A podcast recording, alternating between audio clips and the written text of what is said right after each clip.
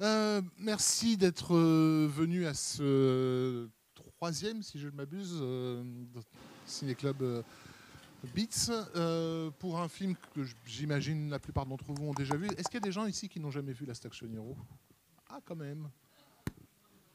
Bien. Ok, bah, prepare for a ride. Donc, la version que vous allez voir est en VOST.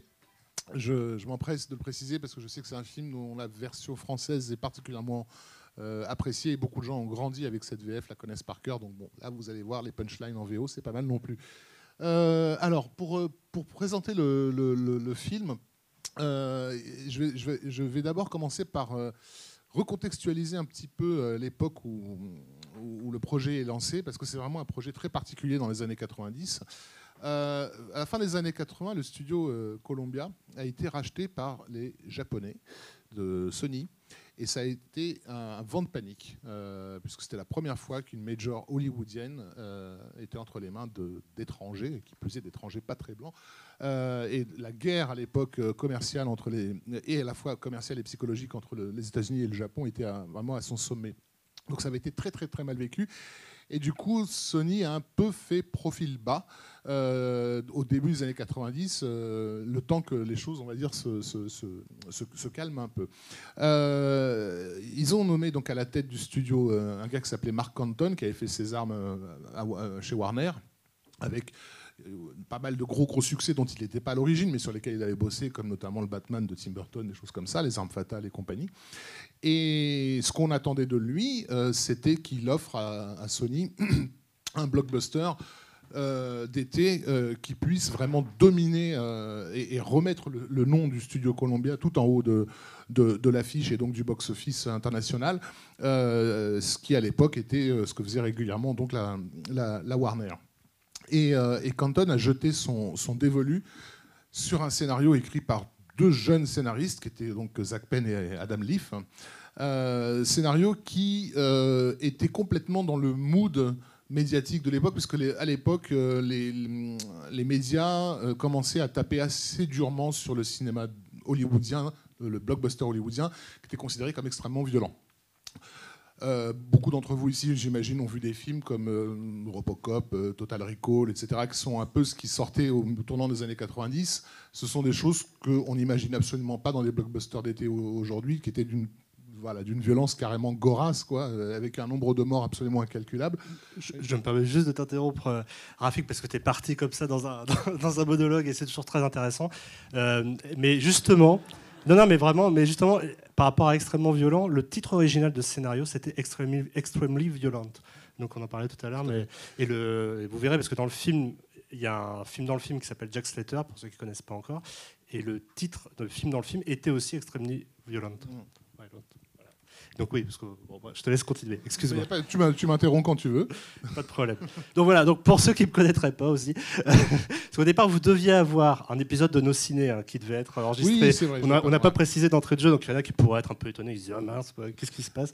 Il devait y avoir euh, nos ciné, puis malheureusement, ils ont ouais, au on enregistre moment. un podcast ici même et euh, le- voilà, Thomas et David, qui sont les personnes qui s'occupent du podcast, ne pouvaient pas se, euh, n'étaient pas disponibles ce soir. Ils prennent en général, ils prennent sur leur temps familial pour pour faire ces présentations.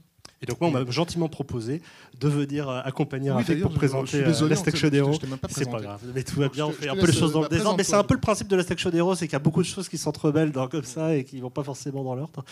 Euh, donc oui, moi en fait, je suis Auré- Aurélien Doge, je, je suis à la fois euh, dans la distribution des films, puisque je travaille euh, officiellement pour Universal, et à côté de ça, j'ai créé un truc que vous connaissez peut-être, qui s'appelle Débris Film, qui est une page Facebook où chaque mercredi matin, notamment, on va à l'UGC Halles pour prendre un peu le pouls euh, du- des films, le pouls des sorties. On va essayer de voir, de mettre en perspective les différents enjeux euh, des sorties de films pour euh, bah, vous permettre de mieux comprendre aussi comment fonctionne la distribution, comment fonctionnent les relations entre exploitants et distributeurs. Donc voilà, donc, je vais peut-être apporter quelques données chiffrées tout à l'heure par rapport à la Section Hero et je te laisse évidemment Non, non, mais continuer. tu, tu me euh. laisses pas, tu me, tu me reprends la parole quand tu le veux, absolument. Euh, donc voilà, donc ce que je disais, c'est que Mark Anton, il a un blockbuster à amener à, à la Columbia qui- euh, dans les années 80, s'est distingué avec notamment euh, Ghostbusters. Et en gros, on attend de lui qu'il fasse le Ghostbusters des années, euh, des années 90. Et euh, il va jeter son dévolu donc sur sur ce, sur ce scénario qui est très très différent du film tel qu'il est là, puisque dans le script original, l'aspect conte de fées est très nettement prédominant et, et, on a très peu de cette, de cette idée du retour à la réalité en fait qu'on a dans, dans, cette, dans cette version. et Canton est tellement convaincu d'avoir vraiment tiré le gros lot dès l'instant où Schwarzenegger euh, a, dit, euh, a donné le feu vert. On replace hein, Schwarzenegger à l'époque, il est vraiment au sommet de, la domination du box-office. C'est la seule star à pouvoir lancer un film avec fracas sur euh, son premier week-end de sortie. Il faut juste rappeler aussi qu'il n'a pas fait de film depuis Terminator 2. Terminator 2 qui est sorti en, en 91, qu'il est évidemment le sommet de sa carrière en termes de box-office et qu'on l'attend d'autant plus au tournant. Et qui plus est, il est lui aussi sensible, enfin sensible, généralement il suit la vague, hein, euh, très, très, politiquement, très intelligemment, euh, à, ce, discours euh, des médias concernant la violence des films. Et il en fait même lui-même la promotion au moment où il annonce le nouveau projet dans lequel il se lance, qui, dit-il, sera un film beaucoup plus familial, puisque les blockbusters avaient tendance à être des R-rated, c'est-à-dire interdits aux mineurs non accompagnés. Et, là, on espère avoir un, un film PG, c'est-à-dire un film accessible à tout ce public familial qui avait commencé à se détourner des gros blockbusters parce que justement jugé trop violent. Euh, et donc Zach Penn et, Adam Leaf se sont amusés à parodier le cinéma d'action des années, euh, des années 80, euh, que ce soit des films donc, comme L'Arme Fatale, comme, comme Cobra et compagnie. Et, donc ce qui est intéressant, c'est que leur, script, qui a tellement plu à Mark Canton, ne plaît absolument pas à tous les gens qui vont bosser dessus au niveau artistique, notamment le réalisateur. Et, et on va faire appel en fait à, un scénariste. Euh, qu'est-ce que j'ai ce soir? J'oublie tout le temps son nom, c'est incroyable. Shane Black. Merci, c'est fou. Hein. Euh, ils vont faire appel à Shane Black, qui il se trouve qui est le scénariste des, des, Armes Fatales. Donc il va bosser. Et qui a déjà travaillé avec John McTiernan aussi. Et qui a en fait plus que travaillé avec John McTiernan, en fait il a déjà aidé un film de, de McTiernan à être réécrit en fait, parce que ils avaient bossé ensemble euh, avec Schwarzenegger et McTiernan sur Predator qui était écrit par euh, Jim et John Thomas et qui a été très largement réécrit par, euh, par, euh, par Shane Black en sous-main. Qui joue dans le film. Et, et, Shane Black est, comment dire, pareil, lui aussi à l'époque au sommet de sa, de, de, sa gloire. Il vient de vendre un script à l'époque, je crois, pour 4 millions de dollars, ce qui était unheard, of, qui, était, qui va donner le film The Long Kiss Goodnight, Au revoir à jamais en français. Euh, il est très très jalousé dans, dans, le milieu d'ailleurs, il le vit euh, assez, assez mal. Et, il va se retrouver à, travailler sur un script qui au départ est une parodie de son propre euh, travail. Donc ça c'est plutôt amusant. Quoi. mais tout l'aspect punchline qui participe vraiment de l'affection qu'ont les gens aujourd'hui pour Last Action Hero, il vient en grande grande partie de, cet, apport-là. Il y a un troisième scénariste qui va arriver en dernière minute, dépêché par Schwarzenegger, euh, qui est William Goldman, qui lui est un, multi-oscarisé euh, des films comme Chinatown et compagnie, voilà, une espèce de légende euh, hollywoodienne au, niveau du, scénario et qui, va pas mal relisser tout ce qui est séquence finale et notamment dans le monde dit réel. Je me permets juste une petite anecdote sur Shane Black, puisqu'il avait aussi participé, vous le savez certainement, au Dernier Samaritain, The Last Boy Scout. Et dans le film, il y a un plan du Dernier Samaritain qui est réutilisé tel quel. C'est assez euh, amusant, quoi, de, plan d'explosion. Je ne vous en dis pas plus si vous n'avez pas vu le film. Mais vous verrez, il y a un plan d'explosion, et c'est le même plan dans Dernier Samaritain. Voilà. Ça se passe évidemment dans la partie à Los Angeles. Et, Shane Black, que ce soit le Dernier Samaritain ou la Action Hero, est déjà à l'époque dans une espèce de posture... Euh, un peu postmoderne quoi, par rapport à son propre travail. Quoi. Euh, et donc, comment dire euh, Est-ce que vous avez vu euh, The Wolf of Wall Street? Oui, le loup de Wall Street de Martin Scorsese. ça peut vous aider à vous, éventuellement pour vous donner une idée de ce qui a été l'ambiance à Columbia durant la production du film. Puisque donc Mark Anton est définitivement convaincu d'avoir tiré le gros lot et que ça va être le film qui va dominer les années 90 que ça va être donc un chèque en blanc pour tout le monde. Et on ne va absolument rien, rien se refuser sur cette production. Euh, déjà, la star, Schwarzenegger, euh, ça va être le fameux record dont on parlera beaucoup à l'époque. Il va être payé 15 millions de dollars, ce qui est quasiment le budget déjà d'un gros film à lui tout seul, plus un intéressement sur le film puisqu'il va être attaché en tant que producteur. C'est la première fois que ça lui arrive et ça ne va pas forcément jouer en faveur du projet. Euh, comment dire, le studio va mettre en place une machinerie médiatique ahurissante de ce qu'ils appellent une synergie multimédiatique entre Sony Music qui va choper un groupe comme ACDC qui, comme vous vous en doutez, n'est pas forcément le plus économe des groupes euh, qu'on peut avoir sur un, sur un, film, euh, des jeux vidéo, des CD-ROM, enfin bon, on va avoir des réunions comme ça euh, à n'en plus finir. Ça va aller jusqu'à des éléments marketing complètement inédits. Hein. Aberrants, voilà, bah, tu peux le dire. Il y a eu bah, déjà là, sur une fusée, ils sont allés jusqu'à mettre une affiche du film sur une fusée, mais ça a coûté, je crois. 500 000. 500 000 dollars. 500 000 dollars pour coller une affiche que personne ne verra. Euh, parce que donc, et aussi au moment du festival de Cannes euh, en mai 93, donc euh, ils, ils, font venir un énorme Schwarzenegger gonflable au large de la, de la croisette, qui arrive comme ça. Qui venait de New York. Euh, il, avait ah, déjà, il avait déjà été gonflé à New York. Et il, avait aussi gonflé les, les New-Yorkais, euh, parce qu'il obstruait la vue de, pas mal de sites touristiques, etc. Pour l'anecdote, la fusée sur laquelle il y avait l'affiche a, été décollé qu'en 95, donc le, film était déjà sorti. Donc voilà, on pourrait passer des heures à, raconter comme ça des anecdotes aberrantes sur, sur, la, sur la production, mais il faut vraiment comprendre que...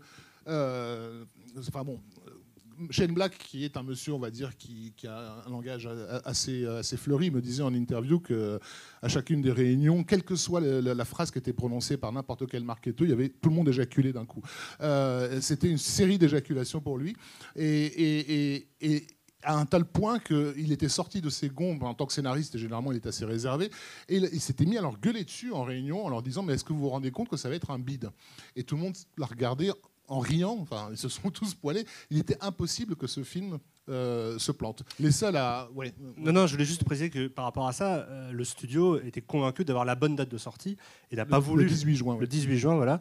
Euh, sept jours après la sortie d'un film que visiblement personne n'attendait, qui s'appelait Jurassic Park. Non, personne n'attendait. C'est un film qui leur faisait absolument pas peur. Oui, mais euh, personne n'attendait au studio, je veux dire. Tout à fait. Mm. Donc effectivement, euh, mais pareil, ça vaut le coup d'être recontextualisé parce que ça, ça fait rire aujourd'hui, mais à l'époque, c'était relativement compréhensible. Je dis bien relativement. Euh, il y avait effectivement un autre un, projet qui arrivait une qui sortait une semaine avant, qui était réalisé donc par Steven Spielberg et qui mettait en scène des dinosaures. Mais ça, ça, ça n'éveillait pas vraiment la crainte à Hollywood pour plusieurs raisons, et notamment le fait que depuis plusieurs années, Spielberg avait cumulé un certain nombre d'échecs. Euh, des films comme Empire du Soleil, euh, il y avait eu Always, et il y avait eu Hook qui n'avait pas vraiment marché. Euh, et donc, voilà, Spielberg était à Hollywood, on, est souvent très pressé d'enterrer les gens. Spielberg était déjà considéré comme mort et enterré. et comment dire Et la notion même de dinosaure, c'est là où on, on atteint l'aberrant, n'avait fait tilter personne. Comme le Jurassic Park était ce qu'on appelle un, projet low profile, c'est-à-dire l'idée c'était d'en montrer le moins possible. Euh, bah, du coup, il n'y avait pas de photos dans la presse. Euh, tout ce qu'on savait, c'est qu'il y avait un film de Spielberg avec des dinosaures.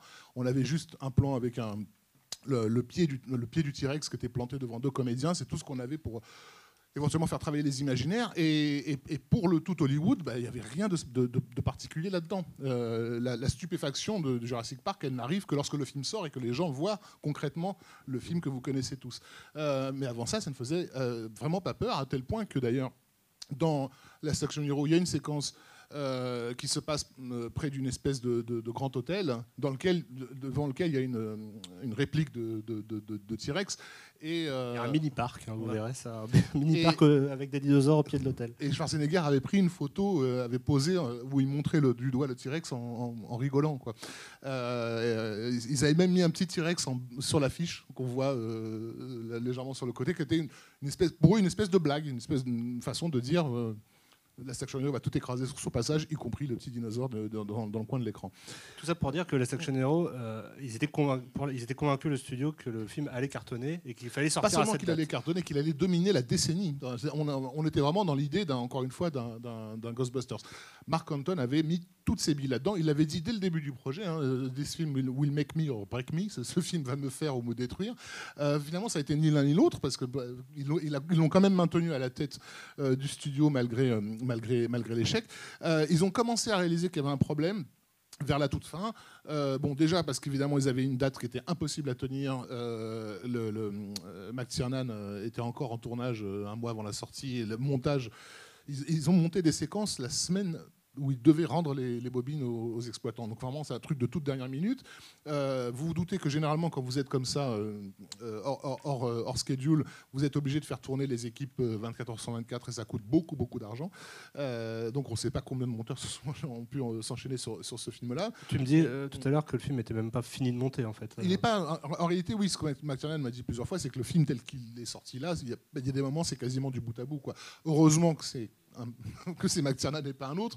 Donc ça, fait illusion, on va dire.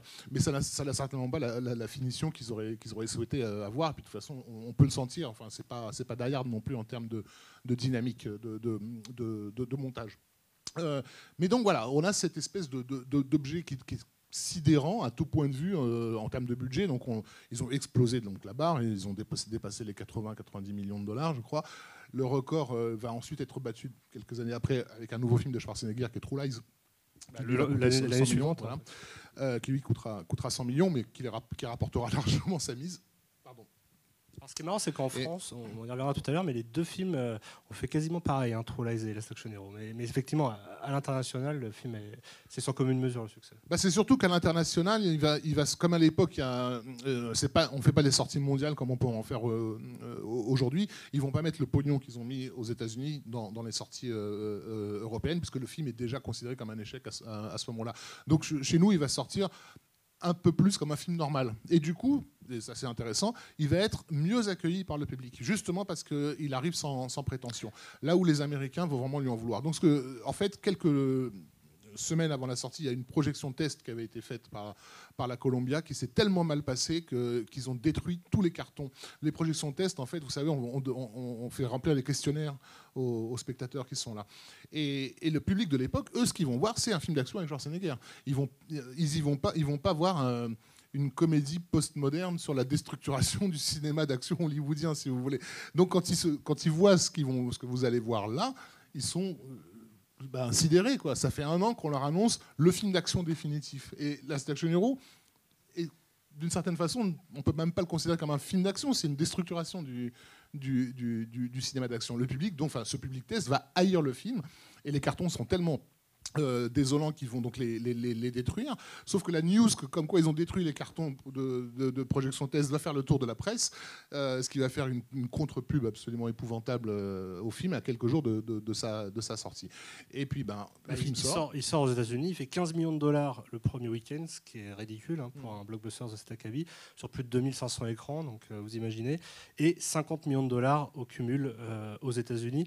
C'est ridicule, d'autant plus que le, le même été, euh, le studio, donc euh, Columbia, Tristar, aujourd'hui devenu Sony, avait deux autres euh, films assez importants qui étaient Cliffhanger, mais qui étaient pas du tout dans la même importance, qui fera plus, plus de recettes. Mm. Et le film qui va tout dépasser, c'est une comédie romantique que vous connaissez certainement avec Tom Hanks et Meg Ryan, je crois, Nuit blanche à Seattle, qui fera plus de 100 millions de dollars, 120 millions de dollars. Donc c'est vous dire à quel point euh, les attentes ont complètement déjoué euh, ce qu'on pouvait. et puis bien sûr, l'été, l'été va être dominé, comme vous savez, par, euh, par Jurassic Park, qui lui va, va, exploser absolument tous les, tous, tous les, tous les compteurs. Donc voilà, ça c'est des choses que, que l'équipe artistique avait senti. C'est là que c'est intéressant. C'est-à-dire que ceux qui étaient finalement le moins convaincus du succès du film, c'est ceux qui l'ont, fabriqué. Non pas, pas convaincus parce qu'ils ne considéraient pas que le film était mauvais, ils considéraient simplement que les attentes qu'on avait pour un tel projet ne pouvaient pas être tenues. C'est un film qui est trop... Euh, d'une certaine façon trop citadin en fait. Euh, contrairement donc au cinéma d'action de l'époque qui se veut un cinéma euh, fédérateur que n'importe quel voilà qu'on, montre dans les dans les campagnes si vous voulez. Last Action Hero c'est un film qui est entre guillemets cinéphile, euh, avec des, considérations parfois aberrantes dans ce genre de, projet. On a, on a des références à à, Laurence Olivier, avec la femme de Laurence Olivier d'ailleurs, qui joue la, maîtresse euh, et qui parle des films de son mari comme étant des, films d'action. Bergman aussi à Bergman, donc avec l'apparition de la mort du, du, septième saut. Pour interpréter la mort du septième saut, on va chercher un acteur qui à l'époque est un acteur shakespearien très reconnu, mais pas du tout euh, grand public, même s'il est devenu par la suite, qui s'appelle Ian McKellen, euh, qui venait de jouer dans, je crois que c'était euh, Richard III, un truc comme ça, ou un film, en tout cas un film shakespearien. on a qu'est-ce qu'on a comme, comme évocation comme ça qui n'ont rien à voir dans, un film grand public? Je, vous, vous, verrez au fur et à mesure. Voilà. Mais c'est vrai que c'est un film qui, qui, a une haute idée de la culture cinématographique, et en ça, c'est pour nous qui le regardons aujourd'hui, euh, et pour le public français en général, puisqu'encore une fois, le film a plutôt été bien accueilli. Il a été bien accueilli par la presse globalement, oui. Et plutôt donc appréciable.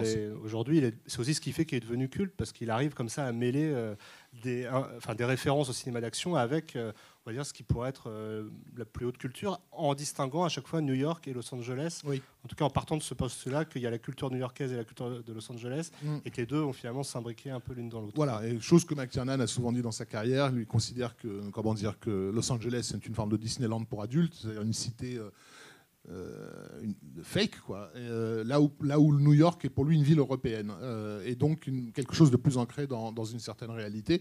Et ça se voit au niveau de la mise en scène du film, parce qu'il y a vraiment un parti pris très fantaisiste dans la façon avec laquelle Los Angeles est filmé. Et quand on revient dans la réalité new-yorkaise ou quand on l'a au début, vous verrez que c'est vraiment par moments filmé de façon très naturaliste. Mais ce qui est vraiment intéressant aussi, qu'il faut bien prendre en compte, c'est qu'un tel chaos au niveau de la production a forcément permis aussi au film de dire des choses de l'état d'alors du cinéma américain. Et même au-delà du cinéma américain, de, la façon dont, on consommait le cinéma à l'époque, je pense, vous verrez hein, dans le film, euh, l'essentiel se passe dans un cinéma, euh, un cinéma mono-écran, euh, comme celui-ci, et il est sur le point de fermer. Et on voit, si vous regardez dans les détails à l'arrière-plan, que derrière, il va être remplacé par un multiplex. Et ça dit déjà, déjà aussi des choses sur bah, ce que va devenir le cinéma. On sent vraiment que c'est un film qui est, qui est un peu à la, à l'intersection entre deux, moments, deux périodes. Oui, et puis, euh, mais même dans l'écriture de, Shane Black, il y, a, déjà cette, tentation de commenter son propre travail. Euh, on lui a jamais rendu ce, crédit, mais euh, s'il y avait un fan bah, absolu de Shane Black à l'époque, c'était Quentin Tarantino qui va vraiment faire sien cette idée de faire des films qui parlent d'une certaine façon du rapport au cinéma. Mais Black est déjà un peu dans cette, dans cette dynamique. McTiernan, lui, c'est un cinéphile au sens pour le coup vraiment européen euh, du, terme.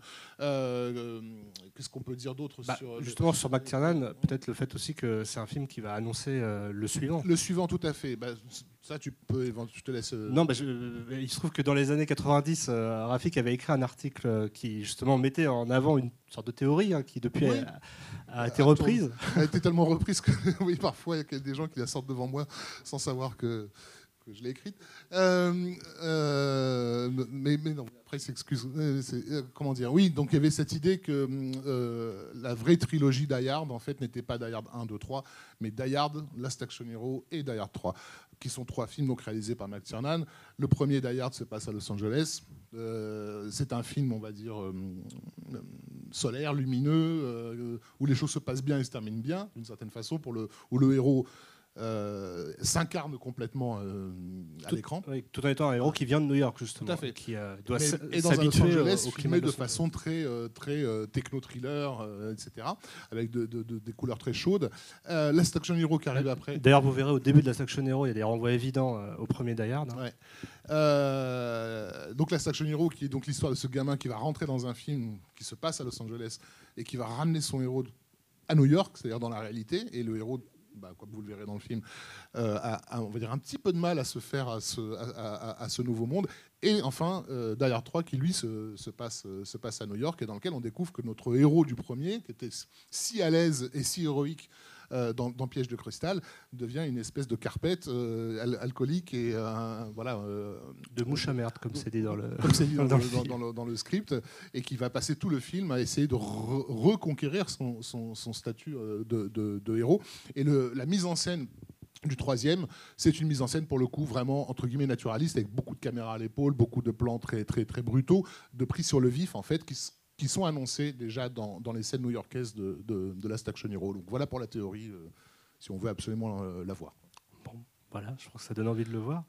Tu n'avais pas quelques questions à poser quelques questions euh, éventuellement, parce que nous on aime bien les chiffres hein, à Débriefing.